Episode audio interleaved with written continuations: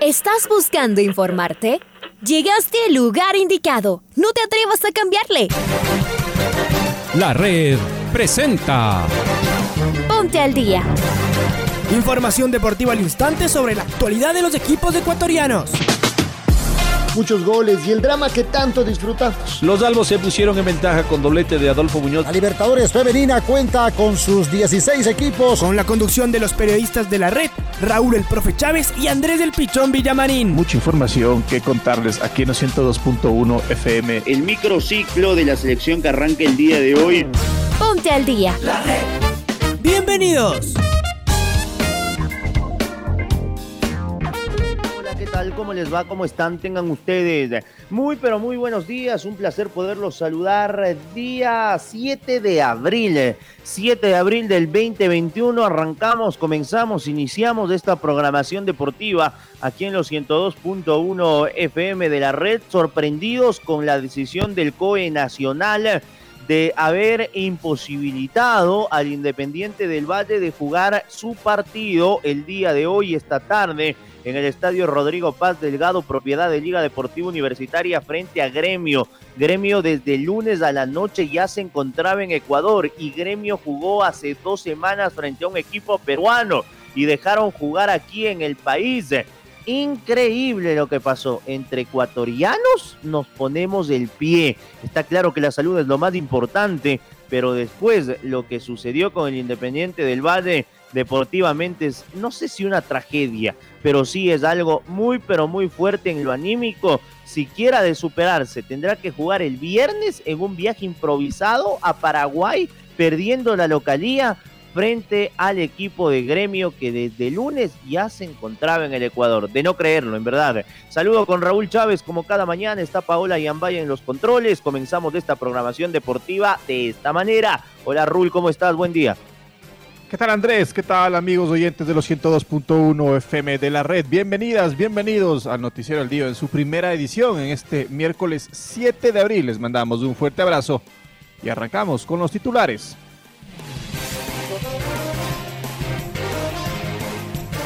Independiente del Valle deberá trasladar su localía por Copa Libertadores de América a Asunción para este viernes. Emelec se clasificó a zona de grupos en la Copa Sudamericana.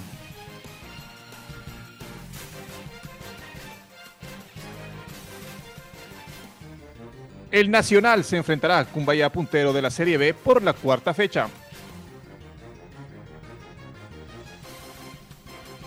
La lesión de Andrés Doña lo tendrá en activo al menos seis meses. Sociedad Deportiva Auca se prepara para visitar a Guayaquil City por la Copa Sudamericana. Liga Deportiva Universitaria sabe que en el capo él deberá sumar los tres puntos. La trifemenina se prepara para enfrentarse a Colombia. Aramburú gana la segunda etapa y Carapaz sufre una caída en la etapa 2 de la vuelta al País Vasco. Son las 6 de la mañana con 8 minutos. 6 de la mañana con 8 minutos. Presentamos el editorial del día en la voz de Alfonso Lazo Ayala. Mientras el América de Quito conseguía su primer triunfo en la Serie B y así sumaba 6 puntos, el Emelec daba cuenta del Macará en la primera fase de la Copa Sudamericana y así clasificaba la fase de grupos. Al Independiente le cambiaron todos los planes. El COE Nacional decidió levantar la autorización para que el gremio juegue su partido frente al IDB debido a que dos jugadores brasileños dieron positivo de COVID. La Conmebol reaccionó rápidamente pues el sorteo de los grupos de la Copa es el viernes y las fechas apremian y decidió que el partido se juegue este viernes pero en Asunción. Ahí no terminan los problemas del IDB. Según resolución del COE, si los Rayados del Valle viajan a Brasil para la revancha, al regresar deberán permanecer 10 días encerrados, guardando cuarentena en un hotel designado para el efecto. El equipo ecuatoriano jugará el viernes en Paraguay y con seguridad irá directamente a Porto Alegre para el cotejo de vuelta. Eso obligaría a mover además el partido del sábado de la Liga Pro contra la Católica. La pandemia no nos da respiro, al fútbol tampoco. Por otro lado, Richard Carapaz sufrió una dura caída en la vuelta al País Vasco. Cuando recién comenzaba el último ascenso, su bicicleta resbaló y nuestro tricolor se golpeó muy fuerte. Quedó muy lejos de los líderes y con seguridad trabajará nuevamente para el equipo. Son imponderables y riesgos de este deporte. Lo bueno es que está comenzando recién la temporada de cara al Tour de Francia. Hoy continúa el fútbol de la Serie B. El Nacional sale en busca de revancha ante el puntero Cumbaya. Veremos cuál es la versión que los puros criollos presentan en el Gonzalo Pozo. Hasta ahora ha mostrado un equipo muy liviano, con jugadores de poco recorrido que aún deben crecer. Y lo deberán hacer contra el tiempo. Hoy tenemos fútbol en la red. Luego del Nacional Cumbayá tendremos la final de la Recopa entre el Defensa y Justicia, campeón de la Sudamericana, y el Palmeiras, campeón de la Libertadores. Todos invitados a seguirnos por los 102.1 de la red y en nuestros canales de YouTube y Facebook. La red, la radio que siempre está. El club Sport Emelec derrotó a Macará 2 a 0 y clasificó a la zona de grupos de la Copa Sudamericana. En el global, el marcador definitivo fue de 4 a 2 en favor de los millonarios. Carlos Edwin Salas nos amplía la información. Chaca, ¿cómo te va? Buen día. Gracias, compañeros, amigos, ¿qué tal? Un gusto. Muy buenos días. El club Sport Emelec derrotó la noche de ayer en el estadio George Capwell al Macará por dos goles a cero. Los goles fueron marcados por Facundo Barceló y por José Francisco Ceballos. 2 a 0 fue el marcador final, lo que le sirvió al cuadro millonario para acceder a la zona de grupos en la Copa Sudamericana. El marcador global definitivamente fue de 4 a 2 por el resultado que logró el cuadro millonario en Ambato al empatar 2 por 2 con el Macará y ahora el triunfo de 2 a 0 frente al cuadro ambateño. Ya está en la zona de grupos de la Sudamericana el cuadro eléctrico. Continuamos compañeros con más en el noticiero al día.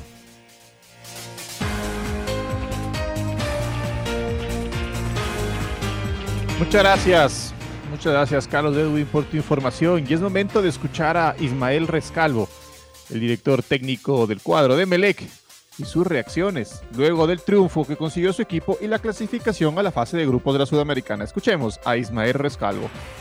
A los entrenadores en mi caso no nos gusta individualizar, ¿no? Eh, creemos que lo más importante es el, equipo, el, conjunto, porque al final esas interacciones hacen que las acciones individuales o el rendimiento individual sea, sea, sea bueno, ¿no? Pero evidentemente no podemos dejar pasar por alto que está en un buen momento, que sus compañeros le ayudan a, a que ese buen momento eh, se sostenga eh, y que él ayude a sus compañeros también con goles, con asistencias, eh, no solo en la parte ofensiva, sino también eh, un jugador que, es muy comprometido en el aspecto defensivo, que tiene un gran desgaste a la hora de presionar, a la hora de, que él nos ayude a, a que esa organización defensiva desde arriba sea intensa, sea agresiva y dificultemos al rival su inicio de juego. ¿no?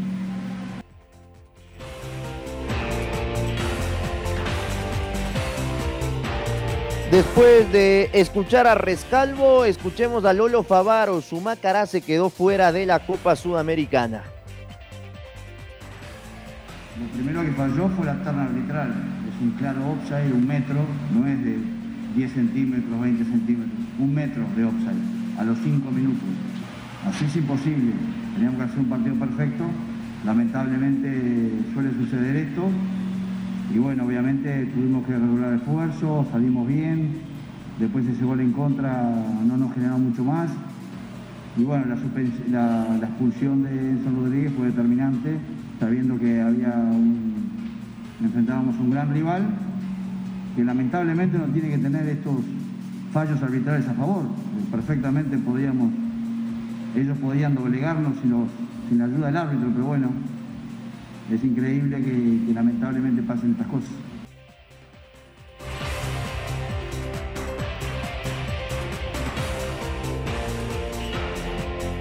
El Club Deportivo El Nacional se enfrenta a Cumbayá, puntero de la Serie B, que tiene nueve puntos. Los criollos recibirán al líder del campeonato hoy a las 17 horas en el estadio Gonzalo Pozo Ripalda. Los puros criollos vienen de sufrir una dura derrota ante Liga de Puerto Viejo 3 a 0 por la tercera fecha de la Serie B.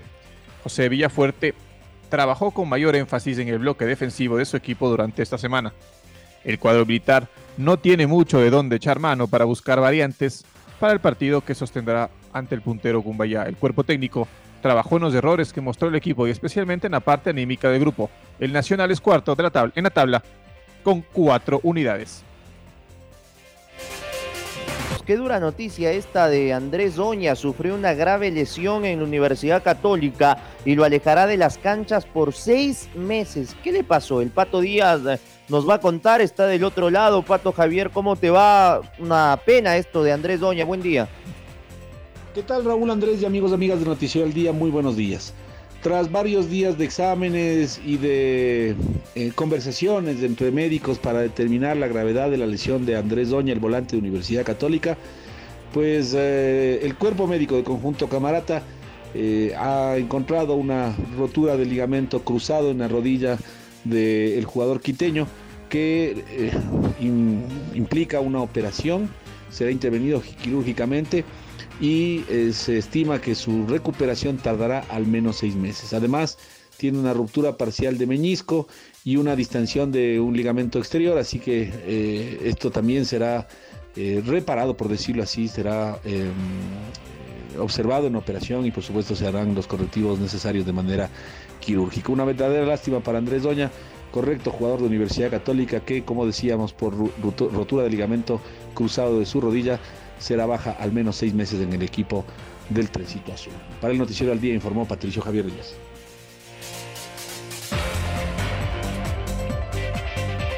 Una dura noticia la que escuchamos, le mandamos nuestro, nuestro abrazo a Andrés Oña de solidaridad y que se recupere pronto. Es momento de escuchar a Franklin Guerra, el defensa central de Liga Deportiva Universitaria, y sus reacciones luego del momento y del empate que sufrió Liga frente a Mushuguruna y lo que se viene frente a Melec el fin de semana. Juegan con Liga, juegan la mitad de la cancha para atrás, se encierran, es difícil que nos jueguen uno contra uno porque saben eh, que somos muy peligrosos y es ahí donde, no, donde se nos hace complicado los partidos. No, no, tenemos, eh, no podemos entrar, eh, no tenemos muchas ideas ¿no? cuando, está, cuando los equipos se nos repliegan así y es por eso que, no, que nos cuesta ¿no? conseguir los resultados.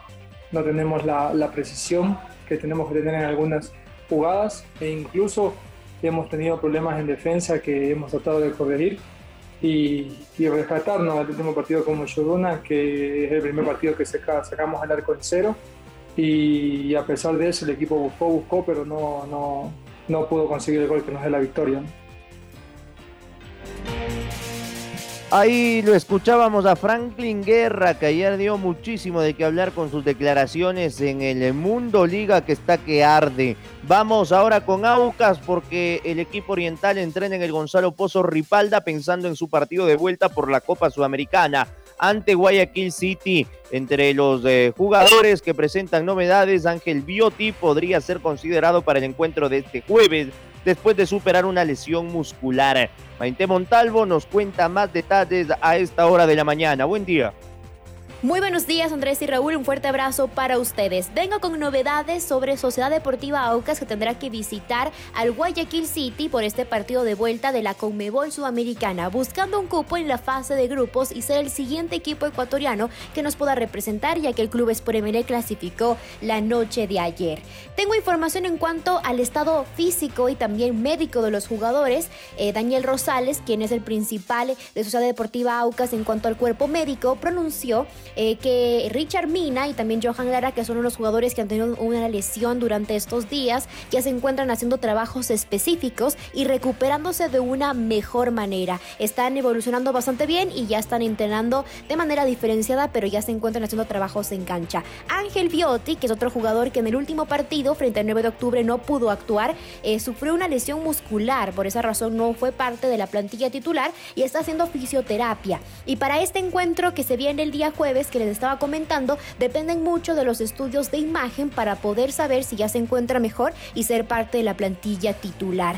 De ahí todos los jugadores ya se han realizado esta PCR que pide la Conmebol antes del partido para saber que todos los jugadores no estén contagiados y puedan actuar con normalidad cumpliendo con los protocolos de bioseguridad. Estarían esperando el día de hoy los resultados y de esa manera informarnos si hay algún tipo de novedad que esperamos que no sea de esa manera. Pero con ustedes compañeros, con mucho más de, diferentes equipos y partidos porque estamos llenos de fútbol en esta agenda de la red. Un buen día. Un buen día, Maite. Muchas gracias por tu, por tu información. Es momento de escuchar a Renato Paiva, el director técnico de Independiente del Valle, y sus reacciones, como decía Andrés en, en el inicio del noticiero del día. Es una lástima lo que ha pasado con Independiente del Valle, que tendrá que ir a jugar el próximo viernes en Asunción, Paraguay, en el Defensores del Chaco, para enfrentarse a Gremio. Su partido del día de hoy fue cambiado para el día viernes a la misma hora, 17 horas con 15 minutos. Escuchemos a Renato Paiva que este equipo está creciendo y que está jugando con jugadores diferentes del año anterior y que por ejemplo ahora en el Monumental ha jugado con Moisés, con Pacho, con García, con Chávez uh, y con Hurtado. Es 50% casi del equipo han jugado en el, en el Monumental y mira cuál era la plantilla que estaba del otro lado. Y cuando hacemos evaluaciones, no las hacemos de la forma como debemos hacer. Porque lo que este equipo con estos jugadores ha hecho, la personalidad que ha demostrado, sea uh, después de los 10 minutos, que como es normal en su casa, Barcelona entra fuerte y te pone ahí dos o tres balones parados y no te deja salir de medio campo hasta que estabilicemos con esta juventud. Pero después de estabilizar ha sido lo que ha sido. Es visible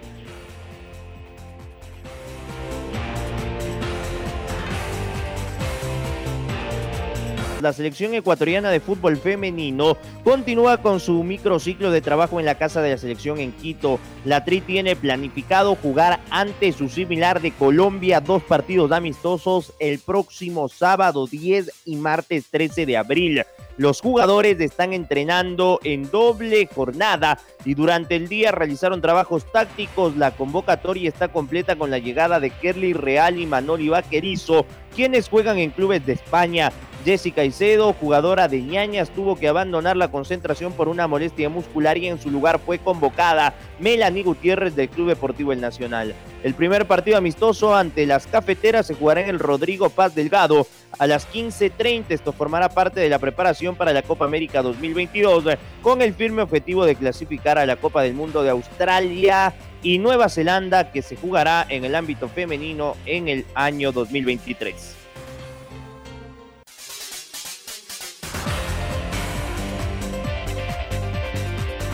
Rikako Ike consiguió su clasificación olímpica el pasado fin de semana en el Campeonato Nacional Japonés que se desarrolló en el Centro Acuático de Tokio. Ike, quien estuvo lejos de la competencia durante 19 meses tras ser diagnosticada con leucemia, venció en los 100 metros mariposa con un registro que le permite formar parte del equipo nipón en la prueba de relevo 4 por 100 estilos. Estamos con Marco Fuentes que nos da amplia información. Hola Marco, buen día. ¿Qué tal Andrés, eh, Raúl, amigos, amigas? Muy buenos días tengan todos ustedes a través eh, de la red. En efecto, la nadadora japonesa Rikako Ike consiguió su tan ansiada clasificación olímpica en una competencia nacional.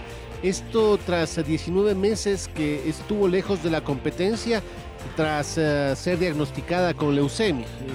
El evento que se llevó a cabo en el centro acuático de Tokio y que se impuso en los 100 metros uh, mariposa con un registro de 57 segundos 77 centésimas y así se aseguró un cupo para la prueba del relevo 4 por 100 estilos que se llevará a cabo en el mismo recinto en los Juegos Olímpicos Tokio 2020. La nadadora de 20 años eh, fue una de las deportistas que finalmente se vieron beneficiadas por la postergación de los eh, Juegos Olímpicos que debieron realizarse el año pasado. Esto tras eh, recibir el alta médica una vez que superó la leucemia ya que pudo retornar a la actividad recién en el mes de marzo de 2020 y a la competencia en agosto del mismo año. Pero claro, esto con el tiempo, por uh, toda la programación que tenía originalmente la cita olímpica, no le posibilitaba clasificar. El objetivo era París 2024 y finalmente ante el aplazamiento debido a la pandemia, ahora sí podrá estar presente en estos 32 segundos Juegos Olímpicos que se llevarán a cabo en su país. Hay que recordar también que en su momento Rikako Ike fue parte del de eh, video del Comité Olímpico Internacional y del Comité Organizador Local de Tokio 2020 como una de las voces eh, que más motivaron en los momentos más críticos que atravesó el mundo con la pandemia que todavía no se ha ido, pero que esperan que poco a poco vaya cediendo para tener unos juegos eh, con eh, todas las características que la organización espera y de la manera más segura. Esto es lo que les podemos informar a esta hora, amigos y amigas. Un abrazo grande, nos reencontramos más adelante. Un abrazo para Marco. Ayer por la UEFA Champions League en el estadio del Manchester City, el Manchester City le ganó sobre el final al Borussia Dortmund de dos goles a uno. Mientras tanto, en el estadio Alfredo Di Stéfano, el Real Madrid no tuvo mayor inconveniente frente a Liverpool y pese a que no estaba Ramos, Carvajal, Barán y que contaba con innumerables ausencias del equipo de Zidane, con un Tony Cross y Vinicius Jr. en un muy alto nivel, le ganaron 3 por 1 a Liverpool que se encuentra en un momento complicado tanto en Champions por la derrota 3-1 y en la Premier League hace rato que no consigue buenos resultados. Hoy, por cuartos de final de la UEFA Champions League, tendremos la reedición de la última final de la Champions entre el PSG y el Bayern Múnich y también el día de hoy jugará el Porto frente al Chelsea. La hora de los partidos será a las 2 de la tarde. Es momento de escuchar el gol del recuerdo. El gol del recuerdo.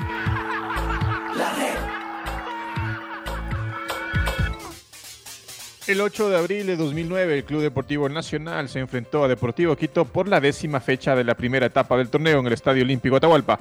Los criollos impusieron 1-0 con este gol de Jorge Ladines, que lo recordamos a continuación con los relatos de Diego Melo y los comentarios de Julio Lazo. Lo pone a correr a Pony Ladines por el sector derecho. Johan Gómez que llega, le quita la pelota a Ladines, peligrosísimo. Uy, se la dio nomás. Se la dio nomás y el árbitro dice que es penal, sí señor. Tiro penal, tiro penal para el Nacional. Qué error de Johan Gómez. Se va a cobrar el tiro penal. Ahí está el Pony Ladines. Giovanni Barra intenta impedir que se marque la primera. Ahora sí, el Pony Ladines le va a pegar a la pelota. El Nacional y la primera del compromiso, el Pony le va a pegar, tiró, gol. Gol